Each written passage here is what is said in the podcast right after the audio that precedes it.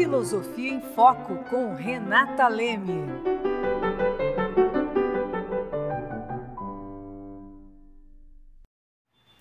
Olá, estamos aqui para falar sobre Karl Marx.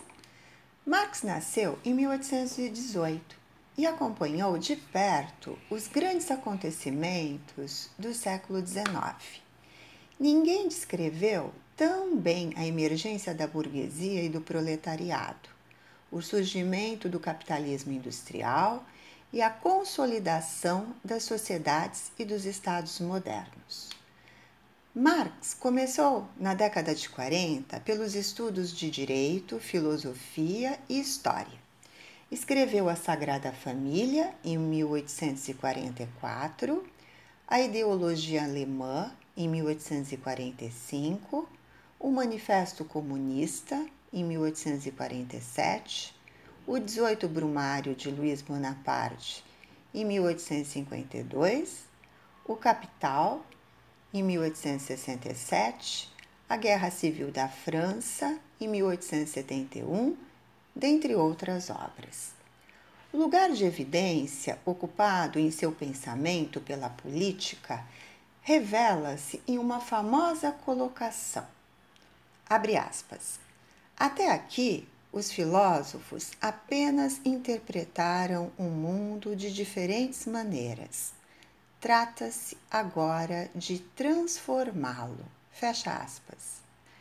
Marx viveu numa Europa revolucionária, ainda com o calor das memórias da Revolução Francesa e das guerras napoleônicas.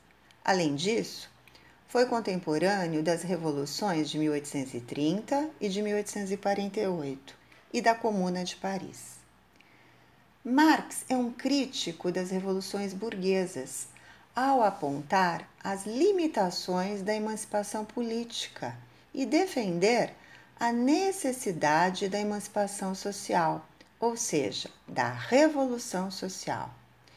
No reconhecimento do caráter determinante dos interesses materiais é que está a principal crítica de Marx à ideologia e à alienação.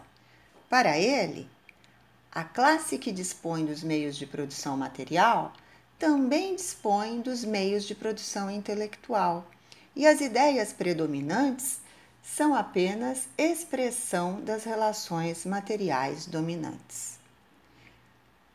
Karl Marx dedicou grande parte da sua vida pensando sobre o modo de produção capitalista, especialmente na coletânea O Capital. Refletiu sobre a forma de produção e distribuição da riqueza, que gerou a luta de classes não só na Alemanha e na Europa, como, de uma forma geral, no mundo ocidental.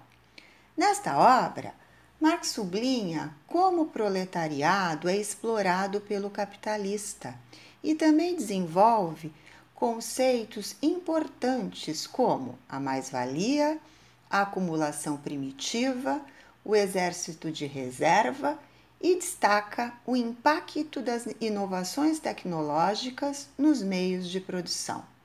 Marx morreu em 1883 e o que há de extraordinário com o seu pensamento não é que tenha envelhecido em alguns pontos, mas é que tenha se mantido em muitos pontos importantes, dentre eles a urgência da luta pela efetivação da emancipação humana.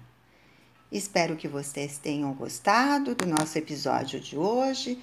Nos reencontramos em breve para tratar de outros assuntos. Filosofia em Foco com Renata Leme.